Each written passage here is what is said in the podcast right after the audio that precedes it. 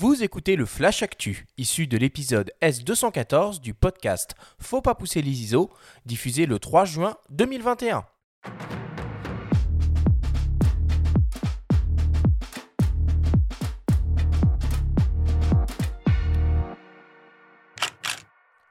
Cette semaine dans le Flash Actu, on en sait plus sur le futur Canon EOS R3. Nikon lance des objectifs macro pour les hybrides en monture Z et Panasonic lance une nouvelle focale fixe pour ses hybrides 24-36 mm.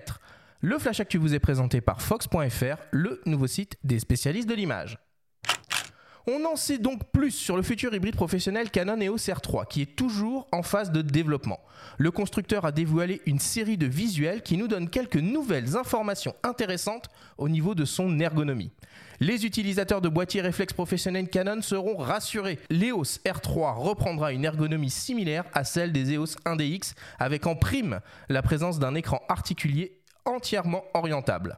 La cadence en rafale sera donc bien de 30 images par seconde avec l'obturateur électronique en RAW et avec un maintien du suivi AFAE. L'EOS R3 sera aussi capable de filmer en RAW 4K en interne.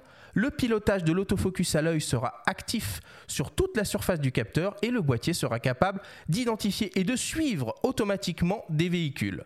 La stabilisation capteur couplée à la stabilisation optique présente dans certains des objectifs permettra de gagner jusqu'à 8 IL. Enfin, l'appareil inaugurera une nouvelle griffe porte-accessoires communicante et exploitera la même batterie que l'EOS 1DX Mark III. Affaire à suivre. Encore. Nikon annonce deux nouveaux objectifs pour compléter sa gamme d'optiques en monture Z à destination de leurs hybrides 24-36 mm. Il s'agit de deux focales fixes macro. La première est un petit téléobjectif de 105 mm avec une ouverture maximale de f2.8. L'objectif intègre la gamme S professionnelle des objectifs Nikkor Z.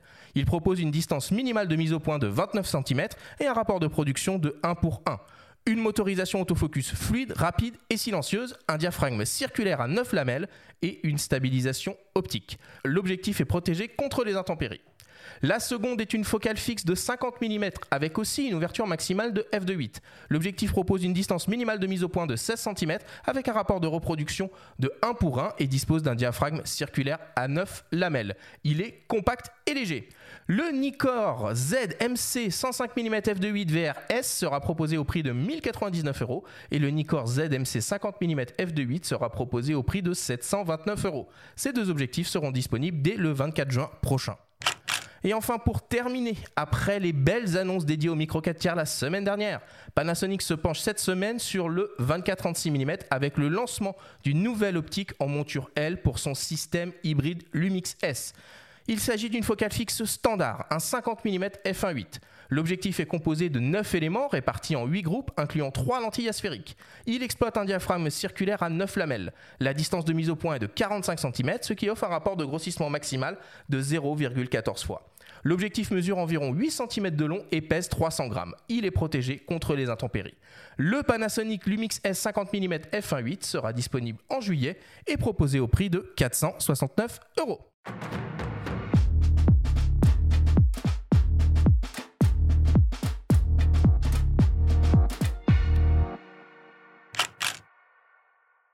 Ça bouge bien cette semaine hein, sur, les, euh, sur les nouveautés produits, Benjamin. Oui, on ne sait pas trop ce qui se passe. Il y a un événement, il y a quelque chose qu'on a loupé. Tout le monde sort du bois en même temps. Ça fait beaucoup. Ils auraient pu, euh, ils auraient pu nous épargner ça et répartir euh, sur plusieurs semaines. Mais bon, on prend.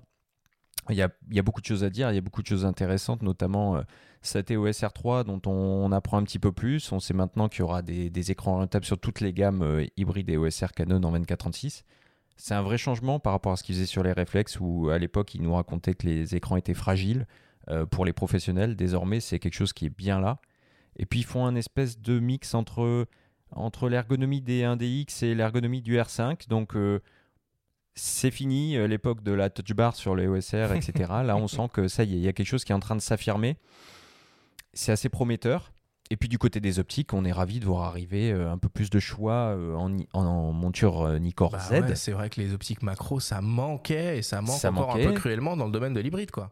Alors ouais, il manque dans leur gamme, il manque quand même toujours des longues focales. Hein. On attend donc en développement, il y a le 200-600 et le 100-400 dans la gamme S qui doivent arriver bientôt. ça fait encore défaut dans leur gamme. Par contre, l'arrivée de ces deux optiques macro, c'est très intéressant et notamment ce 105 Euh, J'utilisais beaucoup, moi, le Nikkor F, La version 105 réflexe. mm, qui, qui est assez euh, mythique pour les utilisateurs Nikon. Et ce- celui-ci devrait être un peu du, du même acabit, un peu plus léger. Et puis enfin, chez Lumix, le, le 51.8 euh, qui sort, euh, même gabarit que le 85.1.8. On attend encore, c'est annoncé aussi euh, prochainement, un 24 et un 35 mm 1.8 qui, qui auront le même gabarit, même diamètre, etc. Pourquoi pas Euh, Il y a juste le tarif, je m'interroge un peu. 469 euros pour un 51.8, je trouve ça très cher. Euh, quand on se souvient du prix des 51.8, euh, même à l'époque numérique pour les réflexes, c'est pas donné. Ça reste par contre beaucoup plus abordable que Bah, le c'est ça. 51.4 euh, Leica. C'est ça, c'est-à-dire que oui, ça reste cher en soi pour un 50 mm 1.8, mais comparé à toutes les dernières optiques qu'on a pu annoncer Absolument. au cours des deux premières saisons, ça me paraît vraiment pas cher du tout. Eh ben oui, on est d'accord, faut tout. Oui, oui, tout est relatif. euh, on est, on est d'accord. Guillaume, euh, tu utilises un peu le, le numérique à la prise de vue? À la prise de vue, oui, mais pour reproduire des images. Donc on utilise un Nikon depuis qu'ils ont fait un, plein capteur. Je saurais vous dire quel modèle c'est, mais on a un Nikon plein capteur pour reproduire des, des grands documents qui passent pas dans, dans nos scanners à plat à 3. Et pour ton travail de, de photographe, tu restes à l'argentique par contre? Oui, non, mais je, euh, je vais te reprendre juste sur une chose. Tout à l'heure, tu disais je suis photographe et tireur. Je dirais je suis avant tout tireur et photographe à côté. Hein, j'ai jamais souhaité être, euh, être photographe, même si j'ai un, un travail personnel en photographie. Je, je fais des autoportraits de famille, voilà, que- qui sont publiés chez Filigrane. Ok, ok. Benjamin, euh, d'autres actualités dont on souhaite parler un peu cette semaine? Bah, en marge de ces annonces optiques, euh, Nikon d'ailleurs a aussi annoncé le développement de deux optiques qui devraient être un petit peu plus abordables. Ce sera un 28 de 8 et un 40 mm f2 euh, des, des modèles euh, pancake, comme on dirait, qui, Mhm. de- qui promettent d'être euh, un peu plus abordables. Donc on verra ce que ça veut dire. Est-ce que ça veut dire abordable comme le 58 euh, Lumix à 450 euros ou encore moins? On, on verra bien dans les prochains mois. Et sinon, ils annoncent aussi un logiciel pour les pros qui est en cours de développement, qui a été développé avec les photographes de l'AFP, qui s'appelle NX Field, qui permettra de synchroniser plusieurs appareils à distance depuis un smartphone ou une tablette, et qui offrira une sorte de, de régie vidéo pour les photographes sportifs souhaitant déclencher à distance. Par exemple, sur un match de foot, euh, placer euh, un réflexe avec un ultra grand angle euh, pour, pour saisir euh, le ballon qui vient dans les filets. Voilà. Donc ça, c'est pour l'instant disponible que avec les réflexes Pro D5, D6 et avec le futur, certainement, le futur Z9 euh, hybride qui arrivera euh, au moment des JO ou, ou un peu après. On est sur une solution ultra pro. Et dans l'univers du logiciel, on suivra ça, euh, quand, ça quand ça sortira courant juin. Et dis-moi, euh, j'ai cru comprendre qu'on pouvait acheter le monde de la photo à la FNAC.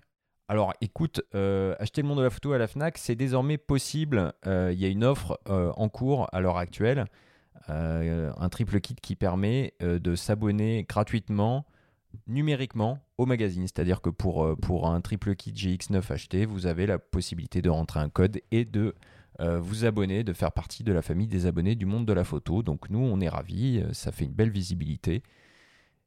Et ça vous permet, vous, de bénéficier d'un pro- d'un produit qu'on a labellisé, qu'on a attesté. Donc c'est pour ça qu'on on s'est joint à cette offre et qu'on a accepté et de vous abonner à notre magazine. Et puis il y a une petite chose euh, qu'on a, qu'on a aussi à dire, euh, Arthur, puisqu'il y a Fujifilm qui fait un événement euh, les 5 et 6 juin prochains, des lives dédiés au moyen format qui vont être diffusés sur, sur Facebook et YouTube. Donc il y aura des entretiens, des tables rondes, des workshops, ça c'est à suivre les 5 et 6 juin.